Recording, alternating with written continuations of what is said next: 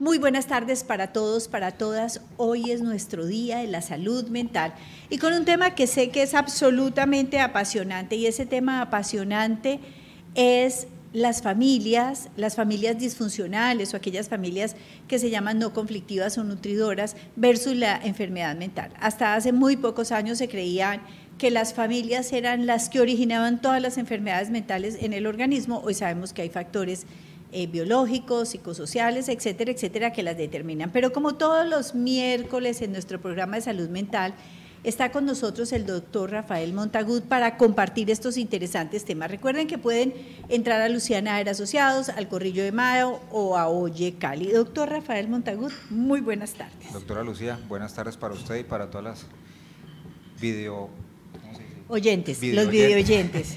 video oyentes que nos acompañan en la tarde de hoy. Vamos a tratar como de poner un poquito como en positivo lo que significa el funcionamiento familiar, el disfuncionamiento familiar y mirar como que qué estrategias se pueden ir eh, generando para tener familias más sanas y más saludables. Claro, y fíjese doctor, bueno, le quiero contar una muy buena noticia y le quiero contar una muy buena noticia a todos nuestros videoyentes y es que existe la opción y la posibilidad, nos dice Francisco Roncayo, de que puedan entrar llamadas de nuestros videoyentes. Bueno. ¿Usted no le parece una maravilla? Los estaremos esperando. Esperando, sí. Entonces Francisco tiene, yo creo que ya organizado el teléfono, Francisco. Bueno, pero en un minutico lo organiza. El 322-423-2323 podemos dar ese teléfono bueno. Doctor, mire, lo más importante sería como mirar todos los aspectos positivos de una familia que consideramos es funcional.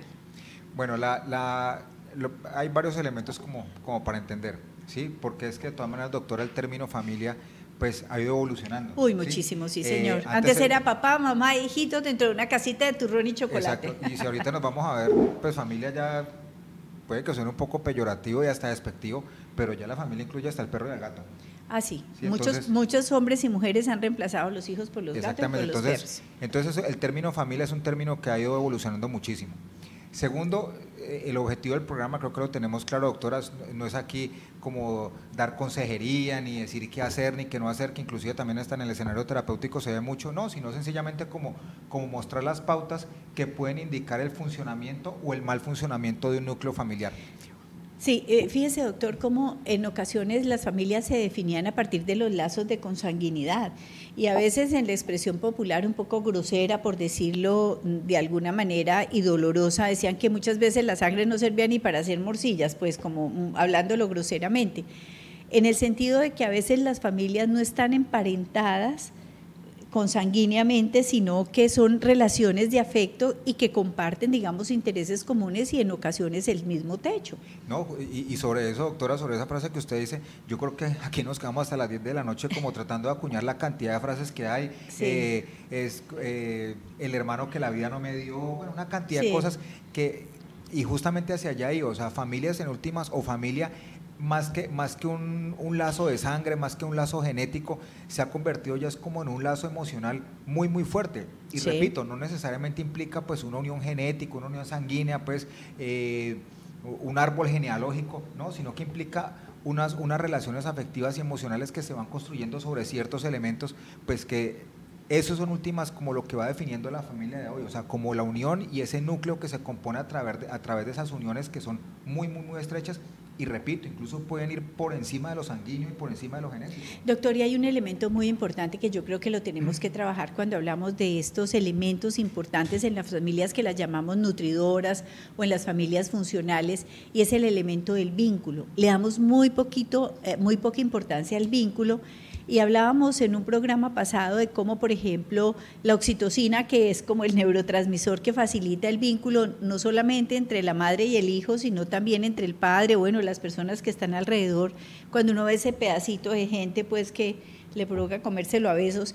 Entonces, e, ese vínculo genera los apegos y los apegos son los que de alguna manera eh, son los que garantizarían la salud mental de los individuos. Exactamente, y, esa palabra pegó muy interesante. Yo todavía creo que tengo en mi cabeza, pues, con cuando la doctora Conde, mi profesora de psiquiatría infantil, eh, nos hablaba del apego, ¿sí? Porque, porque uno, eh, el apego es algo, pues teóricamente, ¿no? Se, entiende como algo muy genérico, como una unión, como usted lo llama, como un vínculo, como, como, esa, como esa unión muy estrecha, y resulta que el apego es un término que es demasiado complejo, y como usted lo dice, o sea, eh, el apego no significa yo estar, pues, digamos, redundante en el término, estar yo pegado a esa otra persona, es que hay formas de pegarse. Claro. O sea, en la medida en que yo creo un apego, pues como técnicamente se conoce como un apego seguro, pues esa persona sobre la que yo estoy generando ese apego va a tener ciertas herramientas de independencia, de autonomía, de lealtad, de responsabilidad, de decisión.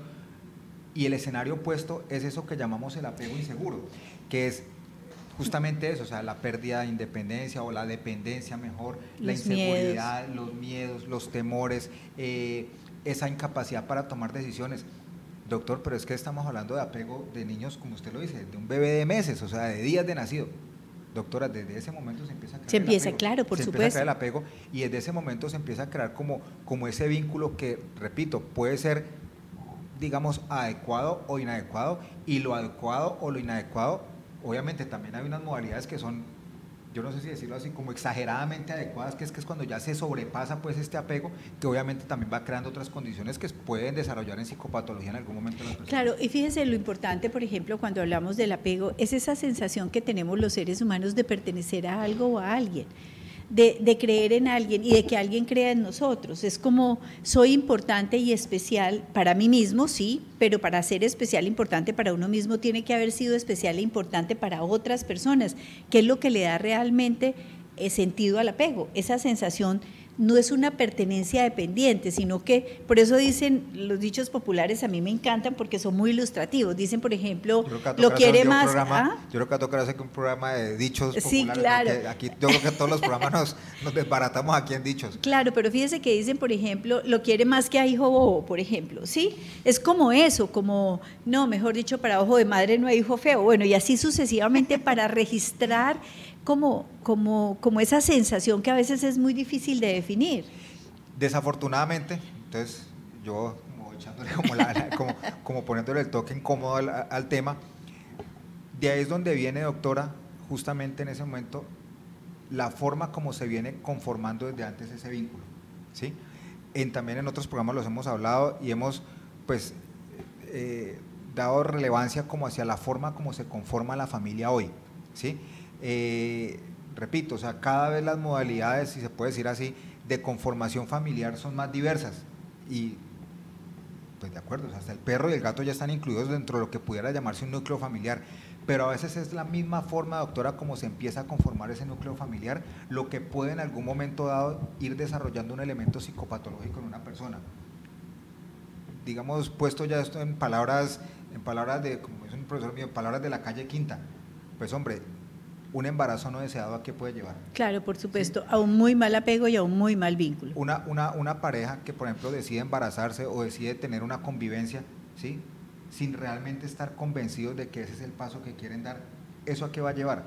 O mujeres, por ejemplo, que aceptan la maternidad por darle gusto a la familia o a la pareja, etcétera, etcétera, pero que están absolutamente convencidas de que no pueden ser unas buenas mamás como que sienten que, no es algo espontáneo, bueno, y nace el muchachito y de todo, y pueden ser muy queridas con el hijo, pero no hacen ese verdadero vínculo. Es que una cosa es el cuidado físico y otra cosa son las expresiones emocionales que son las que generan el apego y el vínculo, porque entonces nosotros partiríamos de una premisa falsa diciendo que las personas que están en situación de vulnerabilidad no van a tener posibilidades de hacer vínculos saludables con sus hijos. No, si uno ama a su hijo, independientemente de la situación que esté viviendo. E, es, mire, por ejemplo, cuando nos pasan del África, digamos, esas hambrunas, estas mujeres con la piel pegada a los huesos, pero con el muchachito pegado a la teta.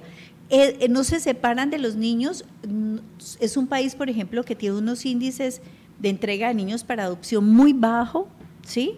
Y prefieren morirse con sus hijos que estarlos regalando. Y de todas maneras, doctora, también es importante entender que para crear ese vínculo emocional se requiere también cierto nivel de madurez emocional. Entonces, digamos que ya eh, tocamos un tema, así que es la forma como se conforma muchas veces el núcleo familiar y el segundo tema que vamos pasando también como por encimita es el embarazo adolescente, por ejemplo. O sea, a partir del embarazo adolescente, pues también se pueden venir generando dificultades en el momento de conformar ese núcleo familiar, que repito, pueden de todas maneras en algún momento dado, ojo, no estamos siendo absolutistas, pues, ni, generalizando, sí. Ni generalizando, pues que entonces toda madre embarazada adolescente pues va a desarrollar un hijo con un eh, elemento psicopatológico, obvio que no podemos, como usted dice, generalizar ni poder... Eh, determinar que esto es la generalidad para todos, no, pero sí es un factor de riesgo. Es, un, factor, de, riesgo, Pues por lo que usted dice, o sea, porque es que para crear el vínculo emocional se requiere también cierto nivel de madurez emocional. Y yo, ¿cómo le puedo pedir madurez emocional a una niña de 13, 14, 15 años? Claro, que no tiene desarrollado todavía su cerebro y que no ha alcanzado los niveles de madurez que se necesitan. Ni, siquiera, ni siquiera se ha podido como, como generar completamente un nivel de estructuración de personalidad y ya mira, aquí está el niño. Es una niña criando otro niño. Exactamente, mira, aquí está su niño, críelo. Entonces, repito, o sea, esto pues son factores de riesgos para a la hora pues de desarrollar cualquier elemento psicopatológico. Sí, hay una cosa que es muy importante eh, en esta situación, pero bueno, vamos a hacer una pequeña pausa y les vamos a contar a nuestros video oyentes que para facilitarles también el que después puedan seguir el programa, cada 10 minutos vamos a hacer pequeñas pausas para que ustedes, eh, digámoslo, si no tienen el tiempo, oigan estos primeros 10 minutos, luego otros 10 minutos y así sucesivamente. Ya regresamos.